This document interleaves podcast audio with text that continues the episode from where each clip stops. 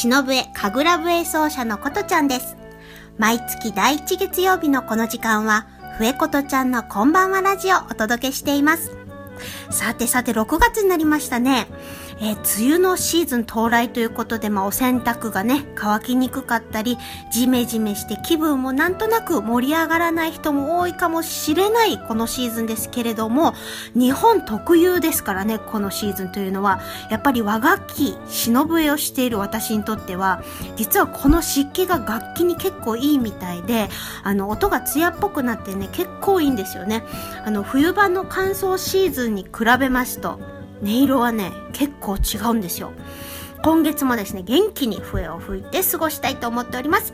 まあ、皆さんもね、お天気いまいちでも楽しめることをぜひ見つけていただいて、この6月も元気に過ごしてまいりましょう。さて、本日のラインナップは人気コーナー、ことねーのお悩み相談室。そして、ようこそゲストコーナーには、広島を中心に国内外で活躍されている、おこと奏者の木原智子さんをお迎えしてお届けします。どうぞお楽しみに。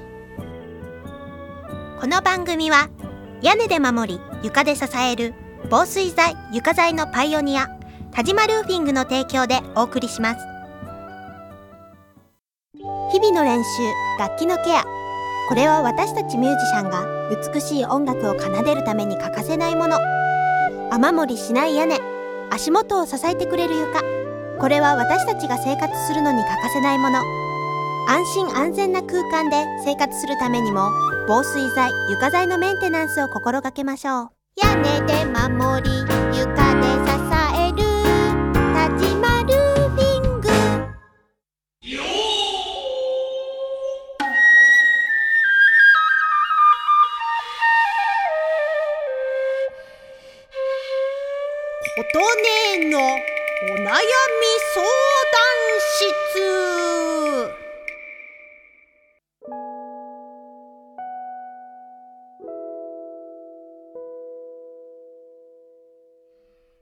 はい、今月もやってまいりました。えー、今回はですね、えー、お二人ご紹介させていただきたいと思います。まず最初はラジオネームかいこさんよりどうもありがとうございます。えー、笛を家で練習していたらあまりに下手すぎて家族に近所迷惑だからと止められます。何か良い練習場所や方法はありますか？まあね、このお悩みはね、笛やっている人、まあ楽器やっている人全般ね、みんな、えー、お悩みになるかなと思うんですけれども、まあね、練習励みたいこの時期にね、家族に止められるとちょっと辛いですよね。大丈夫ですよ、でも。まず、あの、家でね、どうしても練習したいっていう時は、笛って高音がすごくあの、抜けやすいんですよね。なので、できるだけ低音の練習だけに絞ってやるとか、で、まあ、それでもうるさいって言われたらもうあと外に出るしかないんですけれども、私はですね、昔、まあ、あの、東京に出てきたばかりの頃ですね、毎日都内の神社で、近所に神社があったんですけど、そこで練習してたんですよ。で、一回もね、怒られることはなかったですし、毎日吹いてますとですね、子供から大人まで、新しいお友達がですね、これ冗談ではなく毎日できたんですよ、本当に。すごくね、あのー、楽しかったですよ。それで、まあ、もしそういうところでも気が引けるっていうんでしたら、やっぱりね、音楽スタジオがありますから、そういうところを利用するのがいいと思うんですけど、まあ、スタジオでもね、まあ、そこそこかかってくるわけで、そうなるとやっぱりもう激安でこう、うまくね、安く済ませようと思うと、やっぱりカラオケハウスというかね、カラオケになるんですよね。で、最近ね、知ったんですけど、カラオケにもミュージシャンのためのね、こう、スタジオみたいな部屋を用意しているところもできてきてるんですよ。ね。だからそういうところを、なんか、もしお家の近くにあったらすごくラッキーですし、あとはもう公民館とか地域の施設を使うのもすごくいいんですよね。これもすごく安く利用できますので、まあ、あの、ぜひぜひですね、あの、そういう方法。あと、もう一つね、お部屋がね、ある程度広かったら簡易的な小さいスタジオを部屋の中に置いちゃうのもね、一つ手ですね。例えば、ダンボッチとかって言ってね、あの、段ボールの、あの、形形というか段ボールなんですよ。で、何層にもなってて、すごいあの音を結構遮断してくれるんですね。それを1個部屋に置いて、その中に入って練習すると、外に漏れないですから、まあ、結構いいんじゃないかなと思いますので、ぜひですね、あのー、やってみていただけたらと思います。もうとにかくね、吹きまくって、吹きまくらないと上達しませんからね、もう頑張ってほしいですね。はい。それでは次の方ですね。ラジオネーム、マリモニャンさんからどうもありがとうございます。お、いいですね。結婚したいハートマークというか、まず男性のお友達がたくさんいたらいいのにって思います。そういう出会いの場に行けばいいんじゃないってよく言われるんですが、なかなか難しい。うん、これがダメなんですかね。えー、ことちゃん、男の、ん？男性のお友達たくさんいますか？って来てますね。まあ私、男性のフレンドはたくさんいますけど、まあそれはさておいて、まず結婚したいって始まってていいですね。もうそのストレートな気持ちをまずはね、大事にしてください。そしてまあやっぱり次に行動をとるっていうことなんですけど、まあここにも書いてあるようになかなか難しいというふうにね、ちょっと書いてらっしゃるところがやっぱりちょっとねやっぱり花から自分にとってもうそう決めてしまっていたら実際ね言霊っていうことがありますから難しいものになってしまうんですよね。まず言葉は大事ですから。例えば、男性の友達をたくさん作るぞとか、さらに進化して、うん、男性の友達がたくさんできちゃったとか、もっと進化して、彼氏できちゃったあははみたいな感じでですね、自分でこう唱えてもう言葉に出してしまうっていうのはすごく大事ですね。そして、あの、自分のそばにね、あの、男性がいることを自分自身に許可することもすごい大事ですね。あの、欲しいとか、なんとかとか言いながら、実はこの許可するっていうのができてない人はね、意外と多いと感じるんですよね。そしてまあ実際行動するわけなんですけれども、出会いの場に行くっていうのもいいですし、あの人脈のある人にですね、真剣に、私ね、今いい人探してるから、もし誰かね、思いつく人がいたら、ぜひ紹介お願いしますとか、伝えとくのはいいですね。で、それもね、一人じゃダメですよ。やっぱりね、複数の人に伝えておくと、どっかでなんかのタイミングでね、ビリビリと繋げてもらえることはありますね。本当にありますから。でね、一番ダメなのは、想像だけして何にもしないことですよ。ね。具体的なビジョンを描いて、そして次はそこに近づくための行動も片っ端から取っていった方がいいですね。で、自分より恋愛上手だなーって思うね、友人に相談するのもすごくいいですし、とにかく相談した時、素直に人の言うことをですね、受け入れるということは本当に大切なことだと思います。ね、とにかくですね、もう行動することによって停滞している気は動き始めますからね、これから夏がやってきますし、ぜひぜひ楽しい季節に向けて笑顔で動いてみてください。もうね、応援してますからね、マリモニャンさん。そしてね、もし何か進展があったら、ぜひまたこちらのラジオを教えてほしいですね。よろしくお願いします。以上、ことねえのお悩み相談室でした。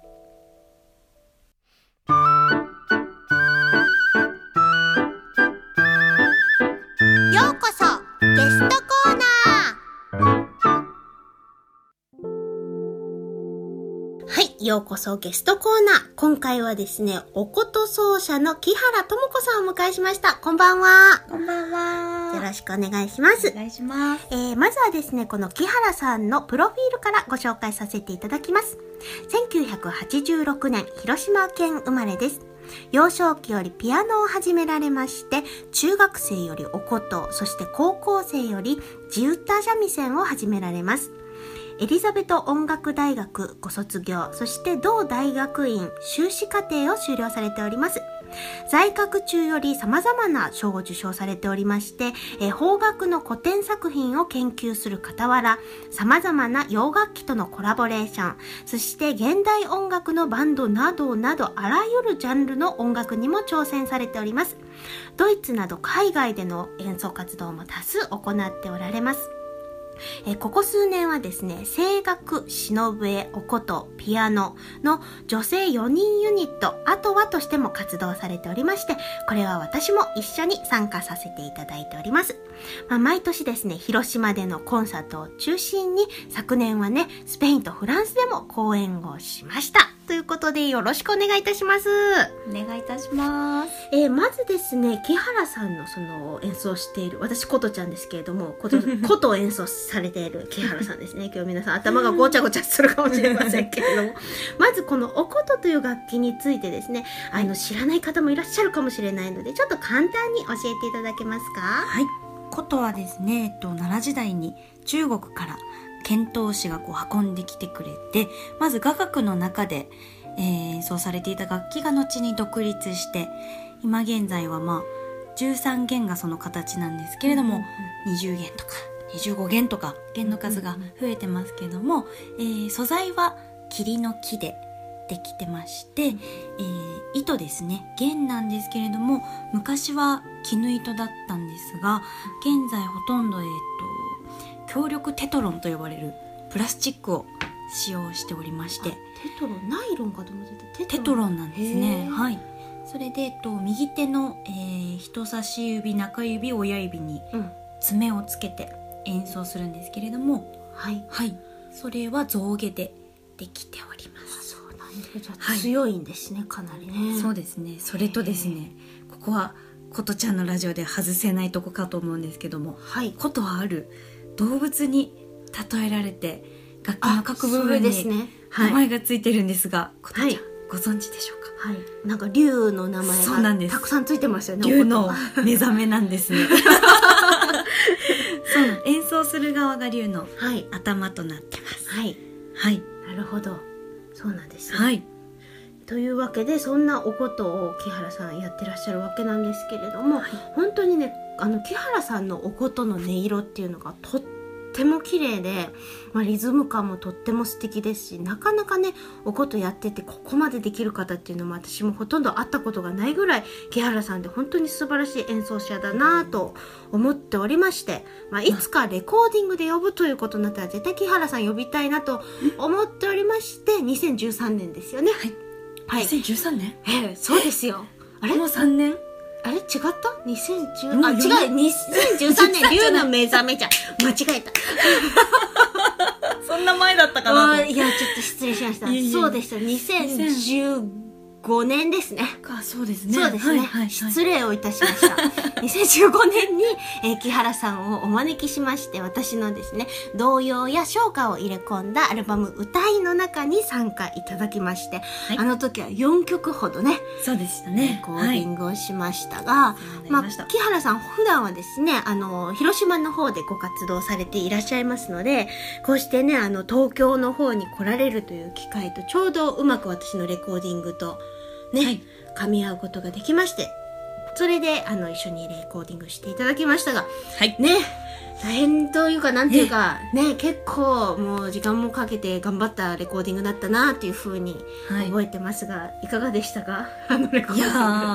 いやー。ねえ。まあことのことで伴奏するということではどうしたら華やかにできるかとかい。ね結結構構ね試行錯誤しながらね。ででしかもあの、ミュージックビデオの撮影も入ってましたから。そうでしたねね、はい合間にはそういった撮影もしながらということで、まあ、はいいろいろお世話になったわけなんですけれども、はその中でも、まあ、春の曲としてですね、入れさせてもらった工場の月ですね。はい。これは一番、まあ、時間もかけましたし、うん。ボリュームあった曲なんで、うん。ぜひ今日はですね、この工場の月、皆さんにお聴きいただきたいと思います。はい「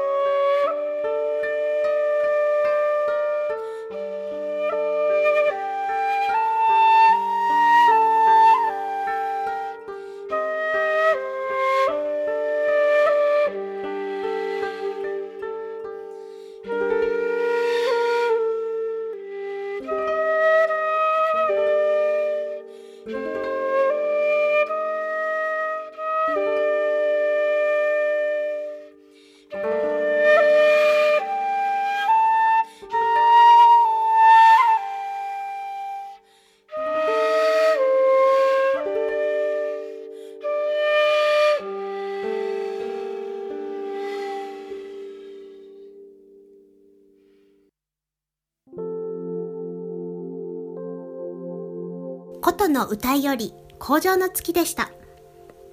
というわけで後半参りたいと思いますけれども、木原さんよろしくお願いします。お願いします。えー先ほどちらっとねプロフィールでも申し上げました「あとは」なんですけれどもね、はい。これはあの私の出身である広島、うん。ね、今日は特別にですね広島のことちゃんスタジオからお届けしているので私もちょっと広島弁が入ってるかなってさっきちょっと感じたんですけど。そうそうちょですかね。っとねほんまに。あんまり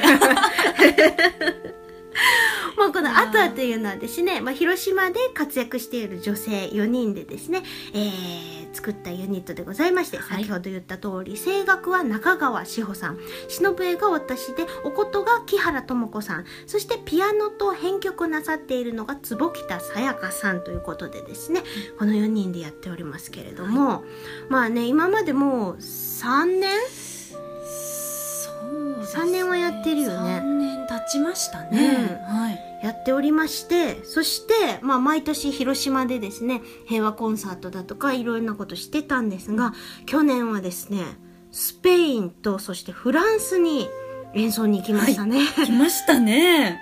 ねえ私ねあのヨーロッパで国境を車で越えたのあれ初めてだった。おお私ももしかしたらそうかもしれないですね。ね超えましたねレえンタカーで、ねえすごかったですうね。ん。まずあの最初に行ったのがスペインのあのサンセバスチャン。サンセバスチャン。あの海沿いのね。あ何が良かったって私はやっぱご飯美味しかった美味しかった。もうちょっとゆっくりできたらよかったそうですね。観光時間は20分2 ほとんど30なかったですね。ことちゃんとテクテクテクテク。そうね。あのうん。なんか街並みをちょっと歩いて、ね。でああそこで食べたら美味しそう。ここで食べたら美味しそうって言いながら歩いて、結局食べに行ったお店は全然違うところでしたしね 何だったんだっていう。いやでもいい経験でしたよねあれは。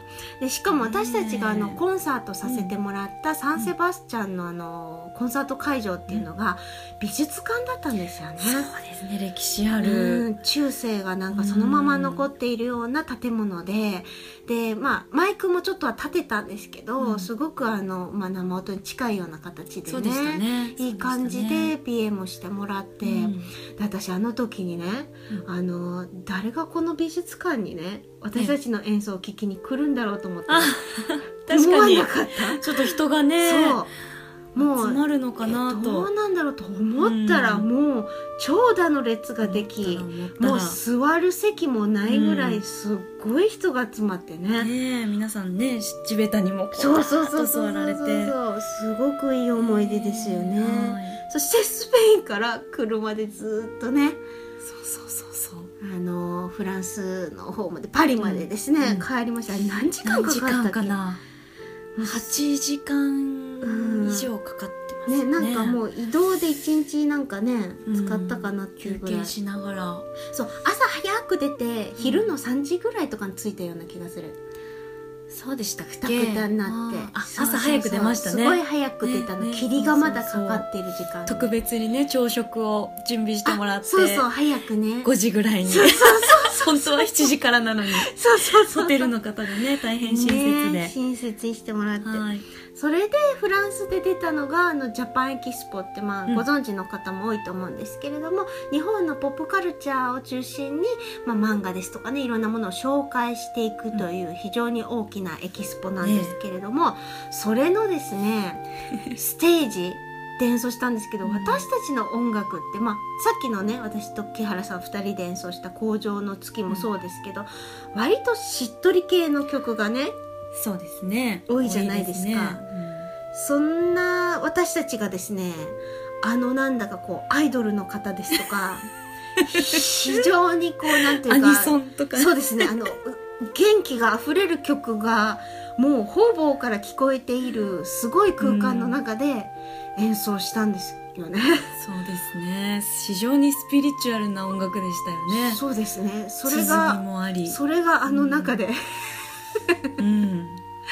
で最初のステージはもうなんか何だったんだろうっていう感じで終わったんですけれども、まあ、2回3回とねうん。日を追うごとになんかこうステージの内容も良くなるしまたなんかお客さんも結構ね意外と聞いてくださってましたよね、本当にね。だからなんだかすごくいい機会だったなというふうに今振り返っても思いますけれども、はい。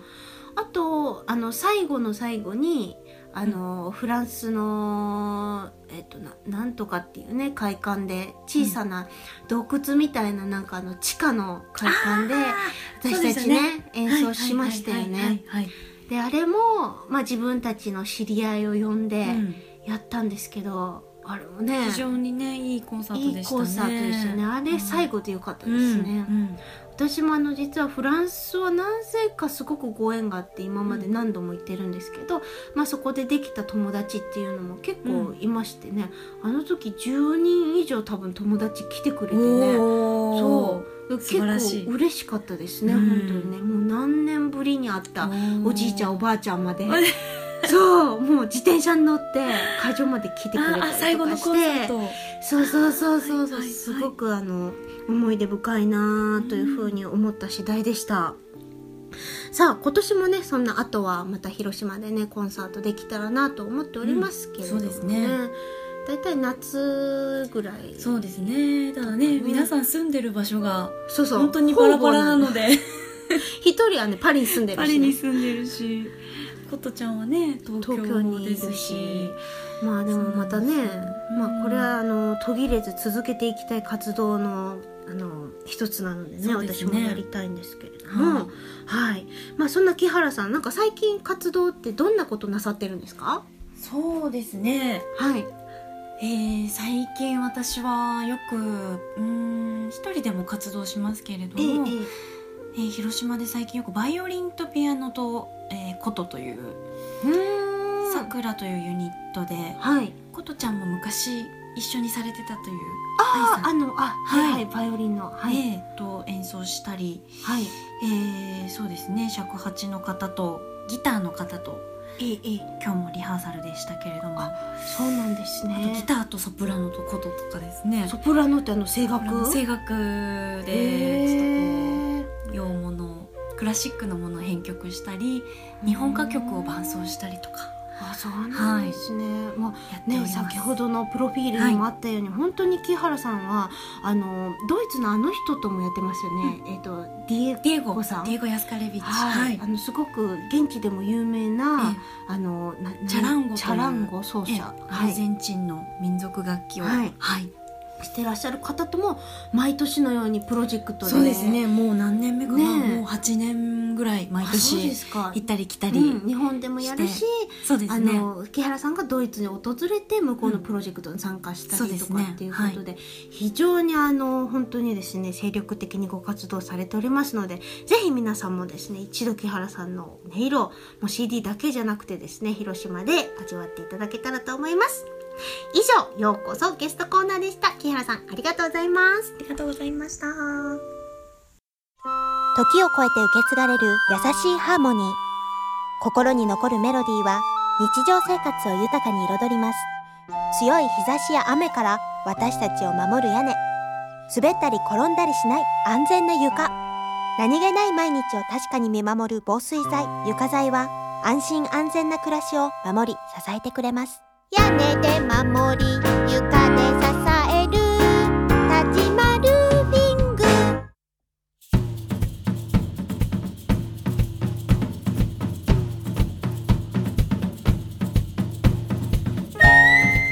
早いものでもうお時間が近づいてきました皆様いかがだったでしょうか？木原さんいかがでしたか？いやあっという間ですねねもうもう終わもう終わりなんです。そうなんです。ね、はいほんと30分あっという間ですけれども、私も楽しかったです。えーこの番組はですね、放送終了後、インターネットのポッドキャストでも配信をしております。各検索サイトから FM 西東京で検索してみてください。えー木原さん、えー最近もね、一緒に活動させていただいておりますけれども、い。もう今年もですよ、半分過ぎるんですよ。え？気づけば。そうか。ねえ。早いですね。早いですね。この間5月もね一緒に演奏させてもらいましたけれども、またね残りの2017年もぜひ一緒に演奏できる機会がいろいろあったらいいなと思いますので、はい。またよろしくお願いします。それでは次回、えー来月の第1月曜日のこの時間もどうぞお楽しみにお相手は篠笛神楽笛奏者のことでした。バイバーイバイバーイこの番組は屋根で守り床で支える防水材床材のパイオニア田島ルーフィングの提供でお送りしました。